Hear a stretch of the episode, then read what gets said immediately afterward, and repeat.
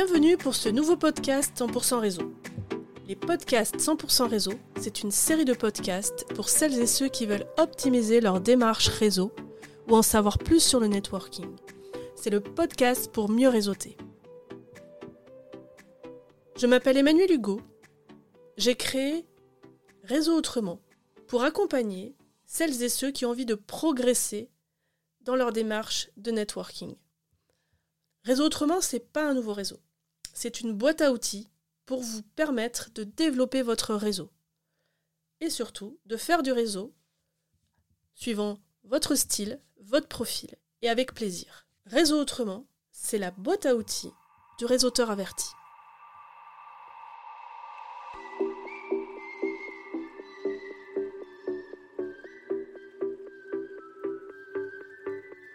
Quelle est la bonne taille pour mon réseau?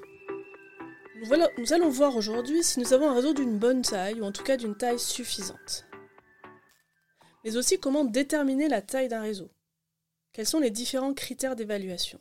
Y a-t-il des limites? Est-ce que la taille d'un réseau est infinie? Existe-t-il une taille optimale? Et surtout, quels sont les moyens d'optimiser son réseau en fonction de sa taille et les interactions dans son réseau? Quelles sont les bonnes pratiques pour être efficace sans forcément avoir besoin d'un nombre impressionnant de contacts?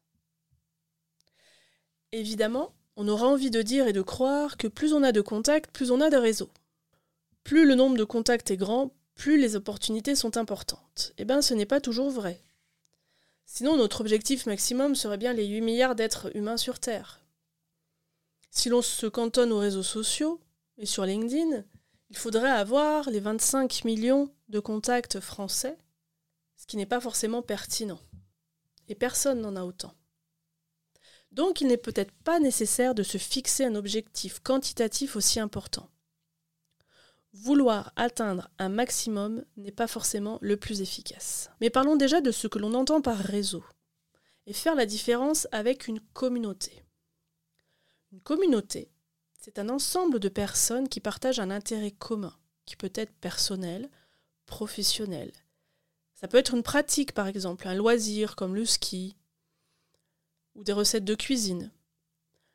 Une communauté, ça peut être aussi des personnes qui partagent un même apprentissage ou un projet.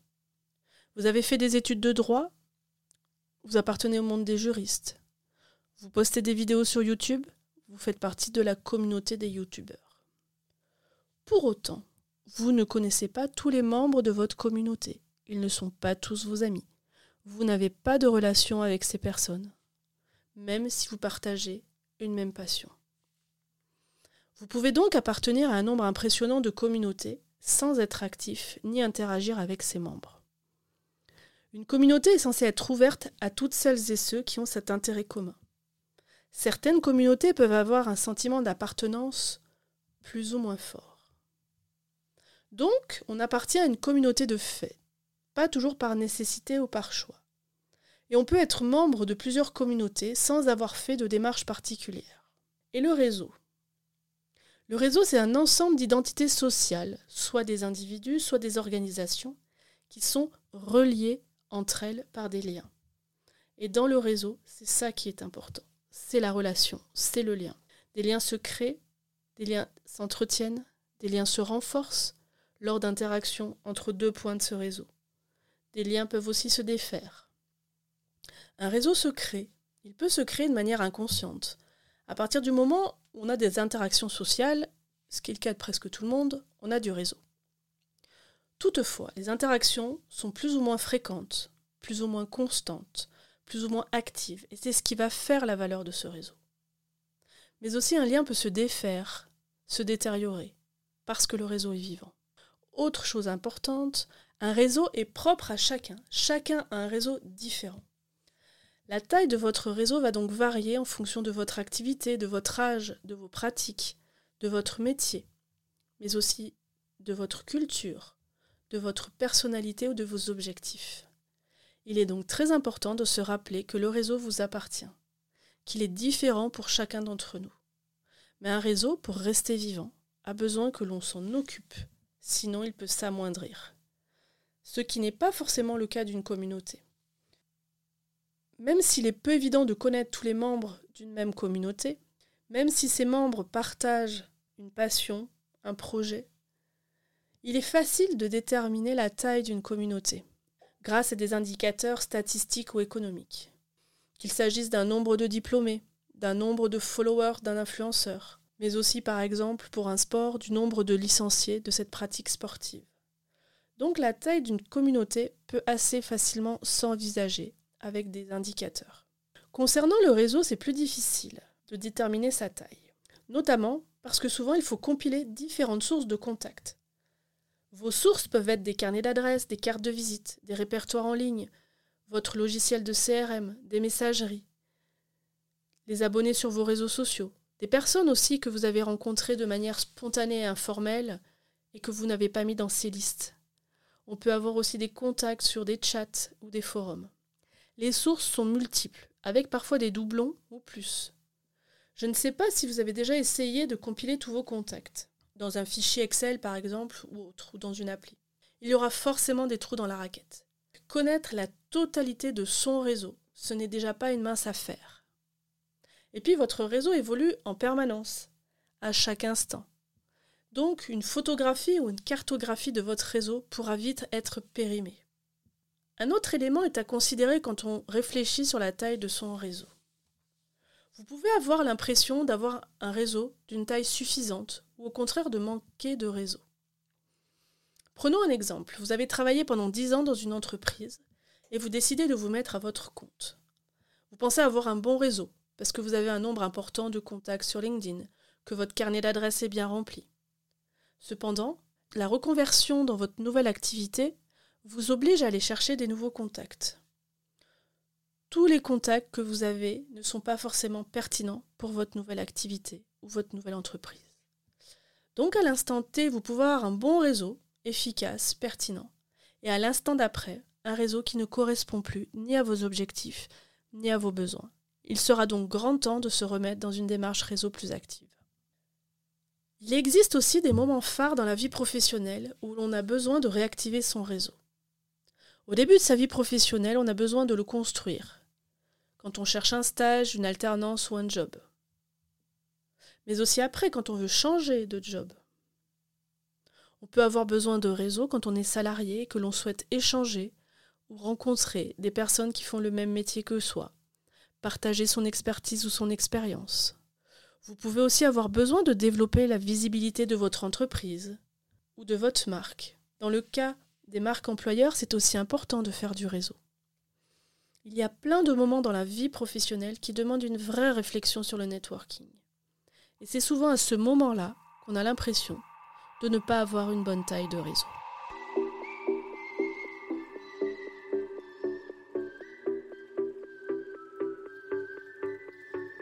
Est-ce qu'avoir 100 contacts, 200 contacts, 500 contacts ou 5000 contacts vous permettent de déterminer si la taille de votre réseau est suffisante Évidemment, c'est plutôt la pertinence et la qualité des contacts qui comptent que le nombre de contacts. Avoir trop ou pas assez de contacts est souvent lié à des inadéquations entre ses attentes, ses objectifs et ses actions de networking. Quand on a l'impression de ne pas avoir assez de réseau, on trouve que le monde est petit que l'on rencontre toujours les mêmes personnes. Et du coup, que le réseau, ça ne sert à rien, puisque l'on sollicite toujours les mêmes personnes. Ce sont des pratiques d'entre-soi qui fonctionnent un temps, mais pas toujours à long terme. Si l'on a un réseau trop grand, on peut tomber dans le piège de sa propre mémoire. C'est-à-dire qu'on ne peut pas se rappeler de qui on a rencontré et dans quelles circonstances. Cela peut donner aussi l'impression que plus le nombre de contacts est élevé, moins les relations de la valeur. Ça donne un effet un peu dilutif. Donc, quel est le bon nombre pour déterminer si on a un réseau d'une bonne taille ou pas? Pensez-vous qu'avec 500 contacts, vous avez un réseau de bonne taille? Je dis 500 parce que sur LinkedIn, c'est un palier. On le voit dans les profils. Ceux qui ont plus de 500 contacts, on ne voit plus le chiffre réel de leurs contacts. En effet, sur LinkedIn, il se dit qu'un junior, qu'un profil junior peut avoir entre 150 et 250 contacts. Par contre, une personne plus mature pourrait avoir déjà plus de 500 contacts. Mais attention, cette règle ne s'applique pas à tout le monde non plus. Il peut y avoir des différences en fonction de votre métier, de votre activité et de vos besoins. Il ne sert à rien de courir après les contacts, surtout s'ils ne sont pas utiles ou pertinents. Pour autant, je voudrais vous parler d'un nombre qui revient souvent quand on parle de la bonne taille d'un réseau. Peut-être en avez-vous déjà entendu parler. C'est le nombre de Dunbar. Avant de le donner, je voudrais revenir un peu sur son contexte. Robert Dunbar est un anthropologue britannique. Il a effectué dans les années 90 une étude sur les relations sociales entre les primates et à partir de ces, ces constatations, il a fait une extrapolation sur les populations humaines. Il en est arrivé à la conclusion que le nombre de 150 correspond au maximum d'individus avec lesquels une personne peut entretenir simultanément une relation humaine stable. D'après lui, au-delà de 150 amis, il y aurait moins de confiance ou de communication. Alors vous vous dites, j'ai plus ou moins de 150 amis. Cette étude a été révoquée par d'autres études ultérieures, et même Dunbar avait lui-même évoqué une fourchette entre 100 et 230 amis possibles. Pour lui, les amis, ce ne sont pas forcément des personnes avec qui vous avez un lien affectif fort, mais ce sont des personnes dont vous vous souvenez du nom, du prénom, du contexte de votre rencontre, qu'elle soit amicale ou professionnelle. Vous pouvez raconter une anecdote, vous savez ce qu'ils font, quelles sont leurs compétences. Ce sont des personnes aussi avec qui vous avez des interactions régulières. En bref, c'est une personne que vous pouvez appeler ou contacter, à qui vous pouvez demander un service, sans forcément vous représenter à elle ou redéfinir le contexte. Je vous le disais, ce chiffre a été remis en cause par différentes études et notamment sur le fait qu'il était compliqué d'extrapoler les interactions sociales entre une population de primates et une population humaine. Mais surtout, ce sont les réseaux sociaux qui ont remis en cause ce nombre de Dunbar. Les amitiés sur les réseaux sociaux sont plus assimilées à des contacts qu'à des vraies relations de confiance et d'échange. L'envoi d'un message ne suffit pas à l'établissement de relations approfondies, qui doivent se nourrir de véritables rencontres dans la vraie vie. En fin de compte, ce nombre ne doit pas être considéré comme une valeur absolue, mais plutôt une estimation générale. Mais moi, ce que je trouve intéressant dans cette limite fixée par Dunbar, eh bien, elle ne serait pas liée à nos capacités d'interaction sociale, mais à la taille de notre cerveau, et tout particulièrement de notre néocortex. Donc votre capacité à nouer des relations régulières ne dépend pas forcément ni de votre disponibilité, ni de votre profil, ni de votre envie de développer des relations, mais de la taille de votre néocortex. Et moi, je trouve ça très intéressant, parce que cela montre qu'une relation, ça a un coût cognitif, et qu'il faut en prendre soin, et qu'il y a une vraie interaction entre notre cerveau et notre environnement social. Bien sûr, d'autres facteurs peuvent agir, notre éducation, notre environnement culturel. Mais rappelez-vous, si vous voulez développer votre réseau, il faut entraîner votre cerveau. Prenons un autre exemple. Sur les réseaux sociaux, on a l'impression que plus on a de contacts, plus on a d'opportunités. Il faut quand même se rappeler que sur les réseaux sociaux, ce sont des algorithmes qui organisent vos contacts et vos interactions l'algorithme de LinkedIn sera plus sensible à votre taux d'engagement qu'à votre total d'abonnés. Un message que vous allez publier, un post sur LinkedIn, va être envoyé à un échantillon de votre nombre d'abonnés, ce qu'on appelle aussi le reach ou la portée. Et c'est cet algorithme qui va déterminer qui va recevoir votre publication. Et cela peut être modifié en fonction d'un certain nombre de critères. L'algorithme va privilégier d'envoyer des informations avec les personnes avec lesquelles vous avez le plus d'interactions. Évidemment, ce n'est pas le seul critère, mais c'est un critère important. Rappelez-vous bien que quand vous communiquez sur LinkedIn, vous ne pouvez pas atteindre 100% de vos contacts. Vous n'envoyez pas un emailing. Il existe une règle sur les réseaux sociaux qui est particulièrement vraie sur LinkedIn. C'est la règle des 90-9-1, qui peut varier selon certains contextes. Mais c'est une règle qui valide le fait que seule une très faible minorité d'individus produit activement et régulièrement des contenus. 90 correspond à 90% des visiteurs ou utilisateurs qui se contentent de lire les posts et publications. 9% postent ou répondent parfois. Et seulement 1% sont très actifs. Et donc évidemment, ce sont ces 1% que l'algorithme va privilégier. Ce sont ces 1% qui vont augmenter votre taux d'engagement et donc la portée de votre publication sur un autre segment d'abonnés. C'est pourquoi votre message n'est pas toujours ciblé de manière pertinente. Et ce n'est pas parce que vous aurez un nombre plus important de contacts que votre message sera mieux diffusé sur LinkedIn. Surtout si vous êtes passif et que vous interagissez peu avec vos contacts. Il faut donc bien choisir avec qui vous interagissez et voir qui réagit le plus à vos publications. Imaginons que vous fassiez régulièrement des commentaires sur des posts de vos anciens collègues de travail. Eh bien, LinkedIn va privilégier d'envoyer vos posts à vos anciens collègues.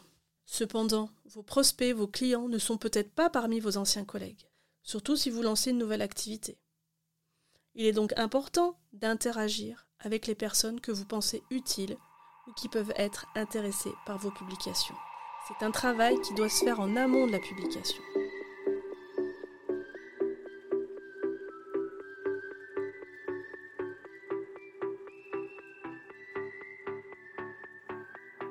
Donc, vous l'avez compris, il n'y a pas une réponse unique à la question quelle est la bonne taille pour mon réseau? La réponse n'est pas unique ni simple. La meilleure réponse reste ça dépend, ça dépend du contexte, ça dépend de vos objectifs, ça dépend de la taille de votre cerveau, ça dépend de vos interactions sur LinkedIn. Et surtout, ce n'est pas parce que vous avez un plus grand nombre de contacts que vous aurez plus d'interactions et plus d'opportunités. La course au contact n'est pas toujours la meilleure stratégie. Si vous cherchez de la notoriété ou de la visibilité, vous serez plutôt dans une stratégie d'influence auprès d'une communauté ou d'une audience. Dans ce cas-là, le plus grand nombre de votre communauté compte. Vous aurez certainement un grand nombre de contacts, mais pas, toujours beaucoup d'interactions. Vous aurez une grande popularité. Vous pourrez avoir une bonne audience, mais pas forcément une bonne qualité d'audience.